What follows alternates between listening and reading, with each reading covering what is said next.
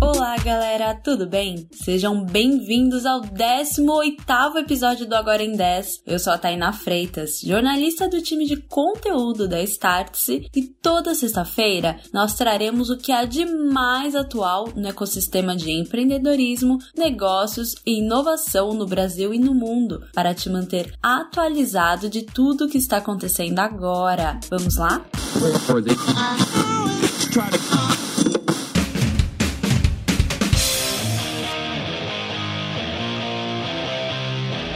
Mais um grande investimento no ecossistema de startups do Brasil, desta vez envolvendo dois grandes nomes, Nubank e Warren Buffett. A Berkshire Hathaway fundo de investimentos do Warren Buffett fez um aporte de 500 milhões de dólares na fintech.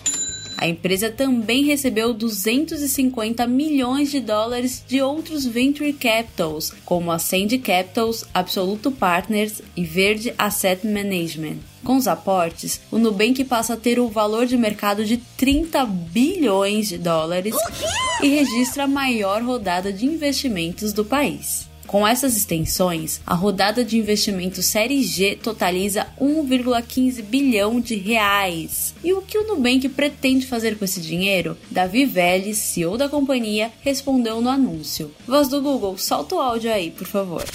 Agora, estamos entrando em novos territórios, como área de investimentos e seguros, e expandindo nossas operações para outros países, como Colômbia e México, e com esta rodada estendida da Série G, seremos capazes de fazer essa revolução avançar ainda mais.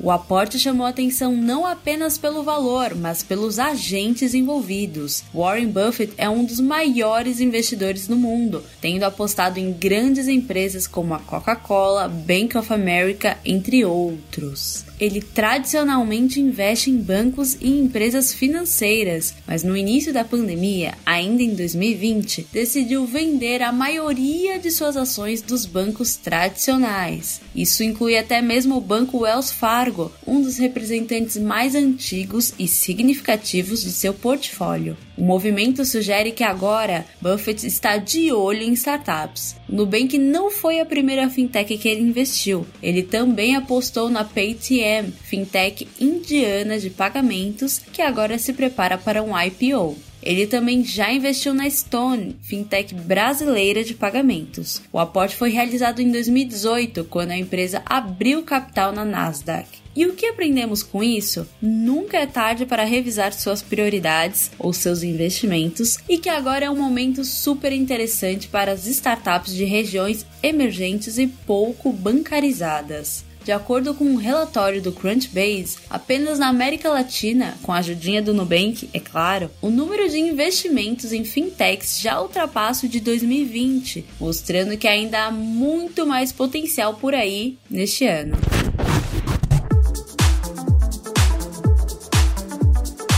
Agora vamos para o Startup em um Minuto. O quadro é um oferecimento da CapTable, plataforma de investimentos em startups da Startse. Pode entrar, Victor Marques. E tempo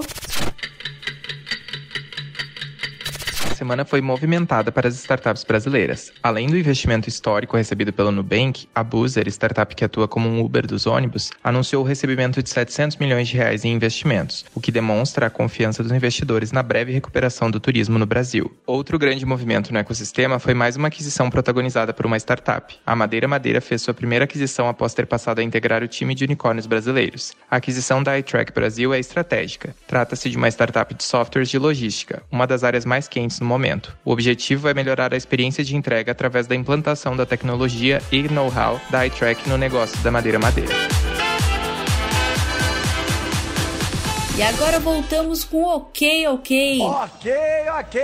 Aqui nós abrimos espaço para discutir rumores e até mesmo as fofocas que estão rondando o mercado. E o acontecimento desta semana reúne o Facebook, Google e Apple. As empresas que oferecem os sistemas operacionais iOS e Android, a Apple e o Google, respectivamente, anunciaram que vão pedir aos usuários que autorizem o uso de seus dados de navegação para que recebam anúncios direcionados. E o que isso significa? Esse é exatamente o modelo de negócios do Facebook e agora as pessoas têm como optar por não colaborar. Como represália, Mark Zuckerberg, CEO do Facebook, fez um anúncio claramente pensado para atrapalhar a festa dos vizinhos. A nova interface para criadores na rede social vai exibir as taxas cobradas pelo Google e Apple para quem disponibiliza os produtos nas redes. Vale lembrar que a Apple e a Epic Games estão em uma briga judicial justamente devido a essas taxas. E agora, para onde será que irá essa guerra de gigantes?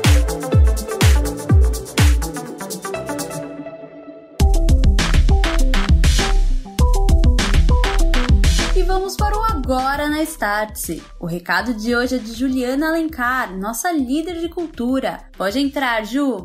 Olá, pessoal, Ju Alencar aqui falando. Bom, que cultura, né? A grande responsável por acelerar os seus projetos de inovação, atrasar, atrair e reter talentos, isso tudo todo mundo já tá careca de saber. Então, se você quer inovar mais, aprender mais sobre o tema cultura, eu te convido a conhecer o nosso canal Cultura no YouTube da Startse. E também não deixe de conferir diariamente o Cultura Drops, que são pílulas de conteúdo disponibilizadas nas redes sociais Startse. Nos vemos lá!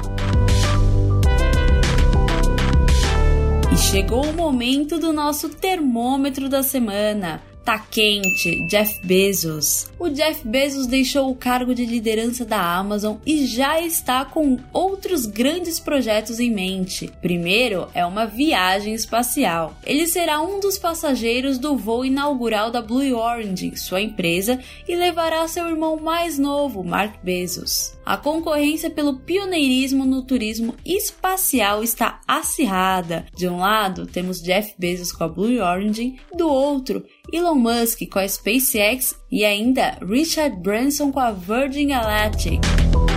Tá morno, Gol! Temos mais novidades direto do espaço aéreo. A Gol anunciou a compra da MAP, a quinta maior empresa aérea brasileira. A aquisição foi de 28 milhões de reais, mas ainda não foi aprovada pela ANAC CAD, por isso ganha o Tamorno de hoje a Gol assumirá até 100 milhões de reais dos compromissos da MAP e já prevê dois benefícios: a expansão de novas rotas e maior densidade na oferta de assentos. Tá frio! Elon Musk e criptomoedas. A polêmica envolvendo Elon Musk e criptomoedas continua. Após o CEO da Tesla anunciar que a companhia deixará de aceitá-las devido ao impacto ambiental e energético que possuem, a Daymac, uma rival da Tesla, afirma que planeja lançar um carro elétrico que minera criptomoedas. Aguardemos as cenas dos próximos capítulos.